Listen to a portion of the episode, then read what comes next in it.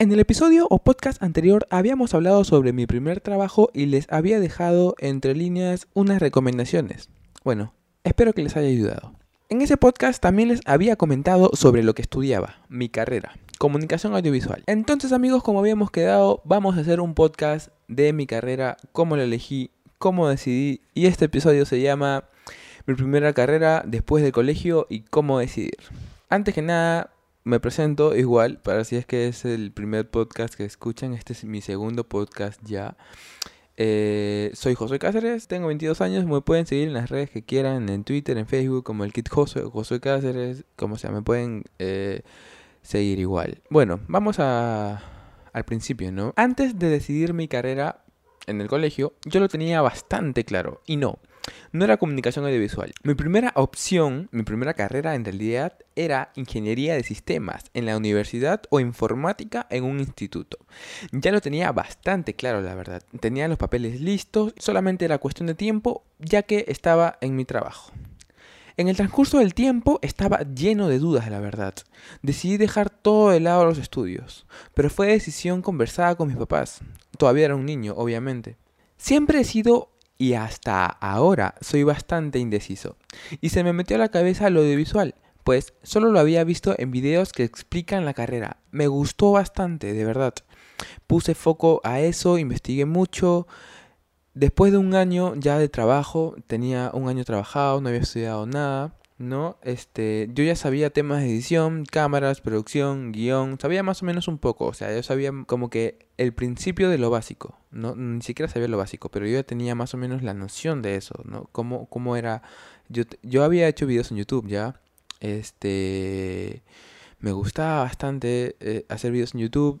en realidad era más que nada como diversión, pero también practicaba bastante lo que era la edición y, y temas de continuidad, ¿no? Era cosas como que tenía una pequeña cámara eh, que era de mi mamá en realidad, la tomé yo como nadie la usaba, la agarré y empecé a grabar. Bueno, luego empecé a grabar con mis sobrinas, luego empecé a grabar con el celular. Eh, eh, la, primera forma de editar, no crean que haya sido profesional, ha sido em, en celular. Yo editaba en celular. Mis primeros videos en YouTube fueron editados en el celular. Eh, si quieren saber con qué aplicación este, yo editaba, les comento, se llama Viva Video Pro. La aplicación es Viva Video Pro. Hay, ese es Pro que te cuesta creo que 3 dólares o algo así. Y hay una que es este la normal, pero la normal te deja como que el, la huella de agua, ¿no? El, el, logo, ¿no? Ahí, el Pro, no, por eso es que yo me lo compré. Eh, y me sirvió bastante en realidad. Pude hacer videos como la Pepsi con yogur que me tomé. Esos videos ya no están en YouTube, la verdad. Es un poco vergonzoso. Pero hay videos como esos, ¿no? Eh, bueno, después de un año de todo lo que ya había aprendido y independientemente, ¿no? Autodidactamente, eh, en ese año obviamente estaba trabajando. Para seguir con el tema, ya me había comprado mi primera laptop únicamente para edición. O sea, ya tenía todo planeado, ya sabía qué, qué componentes tener en las laptops, porque obviamente si antes de decidir sobre comunicación audiovisual me gustaba la informática, es porque me gustaba el tema de computadoras, ensamblaje y todo eso. Entonces, entonces yo ya sabía el tema de componentes de, de computadoras, ¿no? Y bueno, más que para edición también lo elegí para videojuegos, ¿no? Supuestamente. Pero fue un endeudamiento muy, pero muy fuerte. Si están preparados para endeudarse, háganlo. Pero si no, pueden intentarlo en realidad, pero vas, van a tener que sacrificar muchas cosas en realidad, ¿no? Muchos, muchas cosas como compras y eso. Porque endeudarse no es nada, no es nada fácil, ¿no? Este, yo ya estaba empapado en realidad siguiendo con el tema de la carrera, ¿no? Eh, antes de que acabara el año yo obtuve mi, mi, laptop, ¿no? En realidad no la saqué al chinchín, la saqué a crédito, que fue que es lo, lo, que les comento, ¿no? Es un endeudamiento que es muy difícil. No, este, justamente después de que me haya comprado la laptop, me fui a matricular a la carrera, en realidad, me fui a todo, a la carrera de comunicación audiovisual. Yo ya sabía dónde iba, ya sabía cuánto era la plata, ya sabía todo en realidad. Ahora les comento. Para elegir el lugar para estudiar, sí se me hizo bien difícil. Habían muchos nombres y muchos precios. Decidí y sin dudar, como un niño, fui emocionado y no necesitaba información como les había comentado, pues ya había investigado sobre todo la carrera, el instituto, y lo pintaban de colores muy bonitos. Pero no sé si haya sido mi error, pero cuando me gusta algo, investigo a fondo, pero así, bastante, bastante. Pasé los dos primeros ciclos muy buenos en realidad. Mejoré mucho mi técnica, este, como les había comentado, eh, ya tenía un canal de YouTube, ¿no? Este, y pude como que crear algunas cosas un poco más chéveres, ¿no? Eh, pude mejorar un poco mi edición, grabé eventos como el Festival de Cómic Gratis con un amigo, este, eventos de videojuegos, cosas como esas, ¿no? Monólogos, este, que solo eran parte de entretenimiento, que al final todo salía mal, pero me, me divertía mucho. Eso era muy importante, en realidad es muy importante en cualquier carrera, muy importante. Divertirse nada más. Pero obviamente si es algo profesional, seguirle y darle y darle ahí porque es importante de que el trabajo salga perfecto. En este caso yo no me esmeraba mucho en eso, pero me, me preocupaba más por divertirme. Obviamente un audiovisual o cualquier persona en realidad en su carrera que tenga que ver con arte siempre quiere perfeccionismo, pero muchas veces nos olvidamos de eso para divertirnos. Eso es importante. Y a muchas personas les pasa también, ¿no? Que vas con una visión y al final sale otra cosa. No, este, bueno, en el instituto pude lograr cortometrajes, este, un grupos muy hubo bastante, bastante peleas de grupo, pero en realidad al final todos éramos muy buenos amigos, ¿no?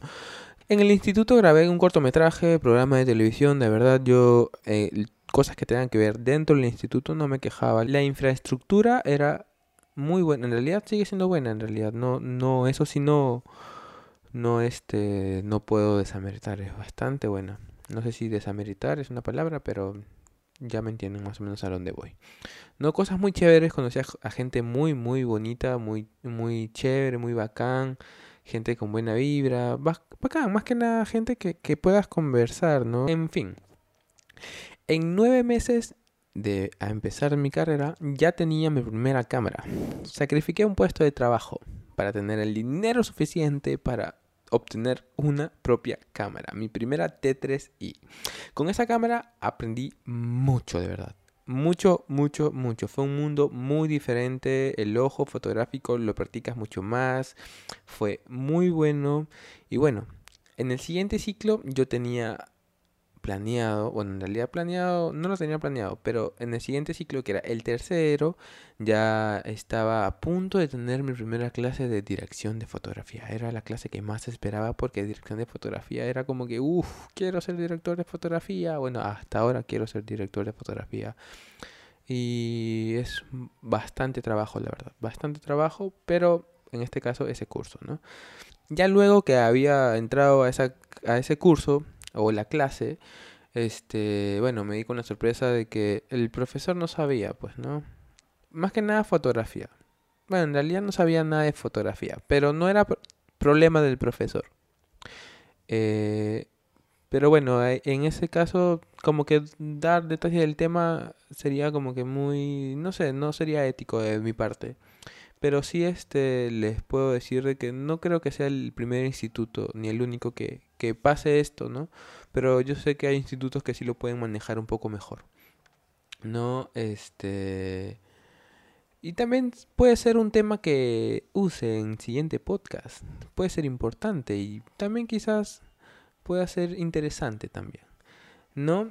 Este, pero lo que a lo que vamos en realidad elegí esta carrera que me abrió los ojos, las películas las veo diferente, el arte es muy distinto ahora, el cine, la televisión, todo lo que una vez lo veía ordinario se volvió extraordinario y muy técnico. No me arrepiento de haber escogido esta carrera, de verdad. Estoy bastante, bastante feliz. Se me hizo difícil elegir porque entre una y otra estaba como que tu primera opción que la habías pensado durante toda la secundaria y luego viene esta carrera que boom, la baja, pero son cosas que pasan, pero uno tiene que estar bien, pero bien firme en sus decisiones, siempre. Ya saben, ahora soy autodidacta, ¿no? Pero ¿por qué? Porque bueno, ya les había comentado. Pues creo que habrá otro podcast para este tema que tiene que ver mucho con lo del problema que tuve, que no les he contado nada aún en realidad. Pero ya saben, habrá otro podcast tal vez. Ahora mis recomendaciones son las siguientes. Le he, he, decidido hacer las recomendaciones al final porque como que al principio o entre las líneas o entre la historia como que no, no, no sentía o no siento, no creo yo este, que sea adecuado, ¿no? Porque a uno se les olvida. Así que al final están las recomendaciones que son las siguientes. Si quieres, busca un test vocacional. Yo nunca lo he hecho, de verdad.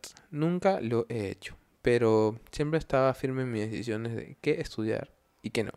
Luego, no siempre debes de tener todos los materiales que necesites o que vas a necesitar al principio, nunca es necesario. Casi nunca es necesario de verdad. No es necesario la mejor cámara, la mejor laptop, no es necesario. Yo la verdad, este, no tengo las mejores cosas, pero yo sé que son suficientes y me sirven bastante para mis trabajos. No, no solamente en el trabajo del instituto. Yo cuando estudiaba, cuando empecé a estudiar igual, empecé a grabar o tomar fotos, trabajos así cacholitos, pues no, y es bastante importante eso. Pero si vas a tener tu cámara ahí tirada con tu caja, va a ser plata desperdiciada, pues, ¿no? Este, no se endeuden, no se endeuden, chicos, porque es bastante, bastante difícil. A mí me fue bastante difícil cancelarlo, ¿no? Usa lo que tienes, es un consejo. y pasa lo mismo con cualquier otra carrera, de verdad. No solamente es comunicación audiovisual. Siempre investiga la universidad o el instituto. Eso es muy, muy importante, saber en qué manos estarás. Además de investigar el centro de estudios, también, si es posible, investiga a los profesores. Es muy importante, es muy buen punto y quizás les eh, explique en el otro podcast. Y bueno, eso fue todo por hoy en este podcast. Recuerda que mis redes sociales son el Kit Josue y Josué Cáceres Foto en Instagram y en Facebook también. En YouTube no subo casi nada, de verdad.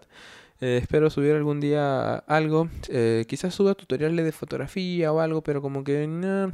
Pero mis trabajos más que nada personales están en Josué Cáceres Foto, que son trabajos este visuales, fotos. Obviamente tomo fotos. Y algunos que otros este time, time lapse. Pero de ahí no subo casi nada más.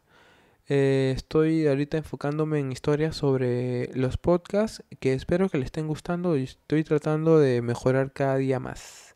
Así que eso fue todo por el podcast de hoy, la historia de hoy. Espero que les haya gustado, queridos oyentes, ¿no? Y nada, cuídense en la cuarentena. Sin nada más que decir, les dejo libres. Chau, chau.